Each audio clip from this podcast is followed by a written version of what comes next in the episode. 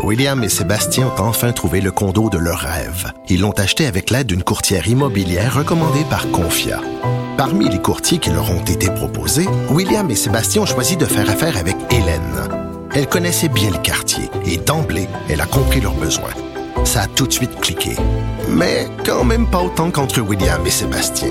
Confia, on se dédie à l'espace le plus important de votre vie. Confia fait partie d'Espace Proprio, une initiative de Desjardins.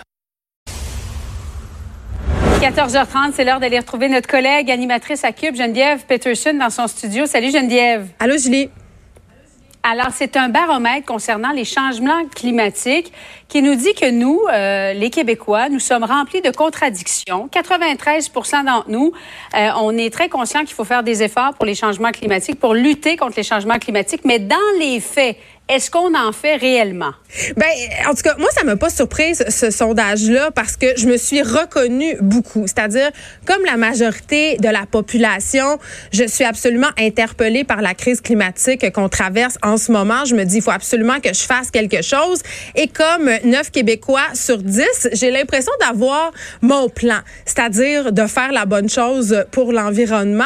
Euh, là, je lis ça, puis en même temps, euh, j'apprends aussi que le camion, le Ford F 150, tu sais, les gros pick-up euh, qu'on Ben voit oui. souvent euh, circuler en région. Et là, je veux pas parler contre les régions, mais on les voit plus en région. Euh, ben, c'est le véhicule le- quasiment le plus vendu de la province quand on sait, puis on s'en est parlé l'autre fois, Julie, que l'automobile est reine, que le parc autom- automobile augmente sans cesse. Je me dis, est-ce que vraiment on fait de vrais efforts? Parce que je sais pas pour toi, mais moi, c'est sûr que je vais composter. C'est sûr que je vais recycler. C'est sûr que je vais aller m'en acheter une, une paille en métal, que je vais faire des efforts pour pas utiliser des fourchettes en plastique. Je vais peut-être même aller porter mes bouteilles aux consignes, OK? Mais les vrais, Oui. les vrais sacrifices, là, je pense que il y a aucun ou presque québécois, euh, on n'est pas prêt à les faire. On n'est pas prêt à arrêter de s'acheter des vêtements à l'année longue. On n'est pas prêt à ne pas voyager. On n'est pas prêt à prendre le transport en Ouais. commun qui fonctionne pas. On n'est pas prêt à renoncer aux fraises en janvier.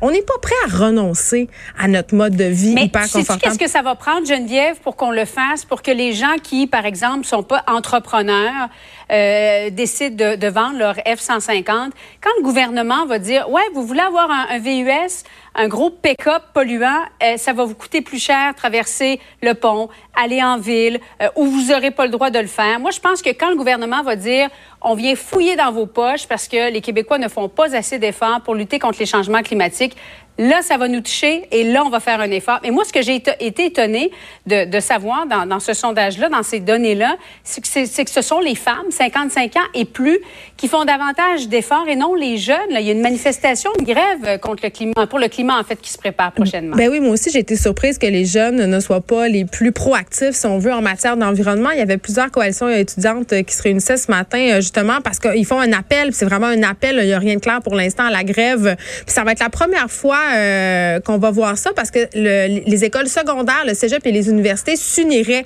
pour euh, demander un plan d'urgence euh, de justice climatique. C'est comme ça qu'ils appellent ça.